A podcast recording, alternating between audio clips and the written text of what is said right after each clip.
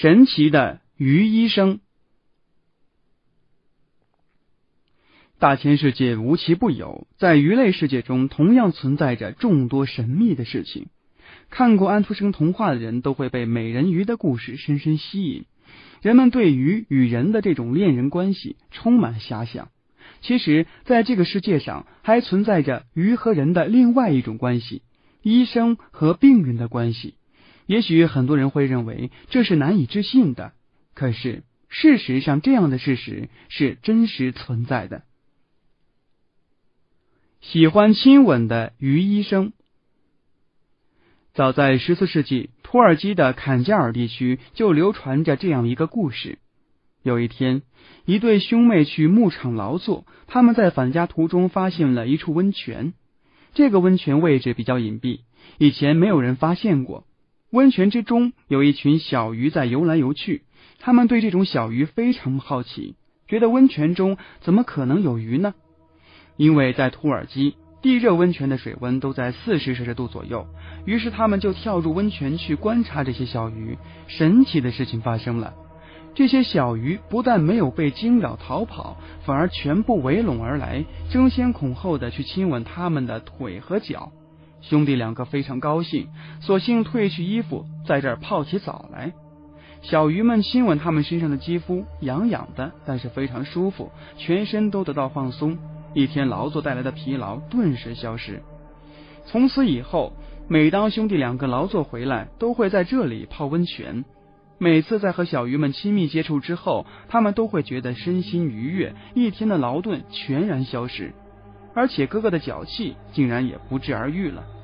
兄弟俩把这个秘密告诉给了村子里的其他人，这样一传十，十传百。附近村子里的男女老少怀着好奇心，纷纷来到他们说的这个温泉。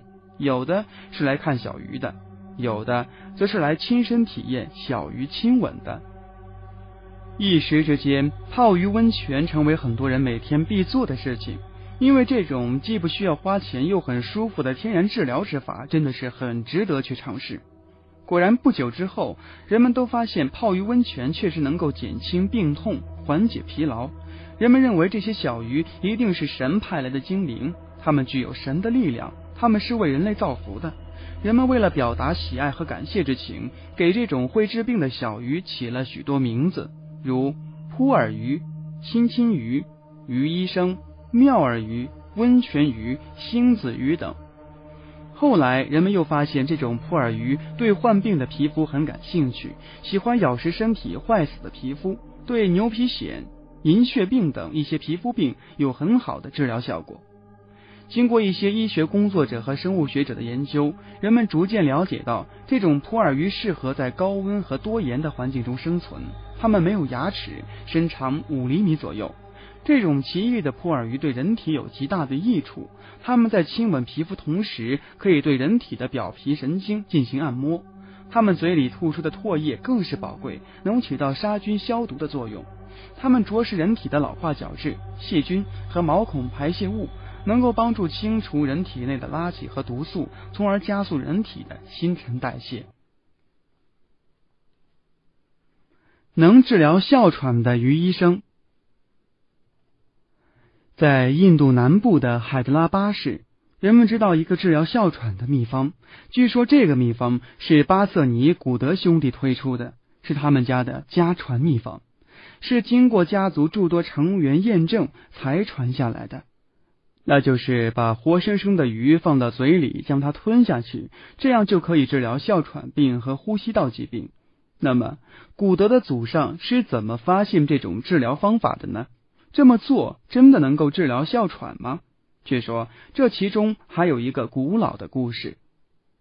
传说一百多年前的一天傍晚，古德家一家人正围坐在一起吃饭。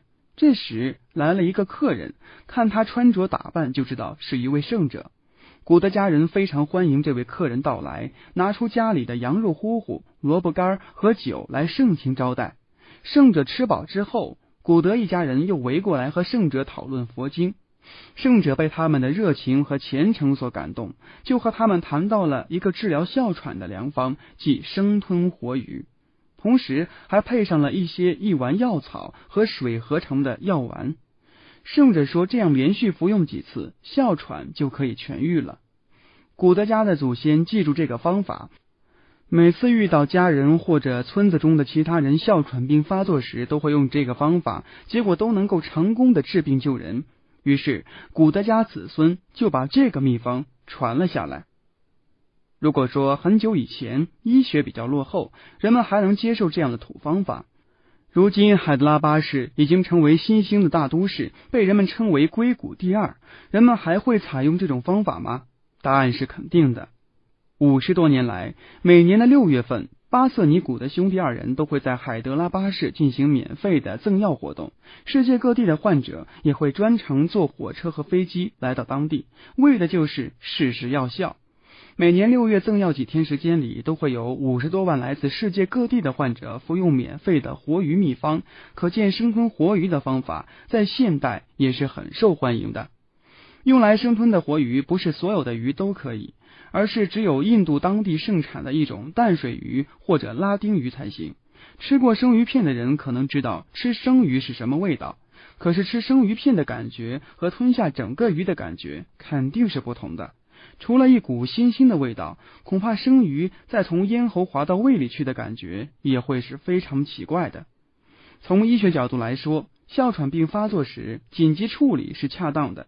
据众多服用活鱼秘方的人讲述，生吞活鱼确实有很多的辅助作用，能够帮助人疏通气道，加快血氧的交换速度，增强肺部组织的活性。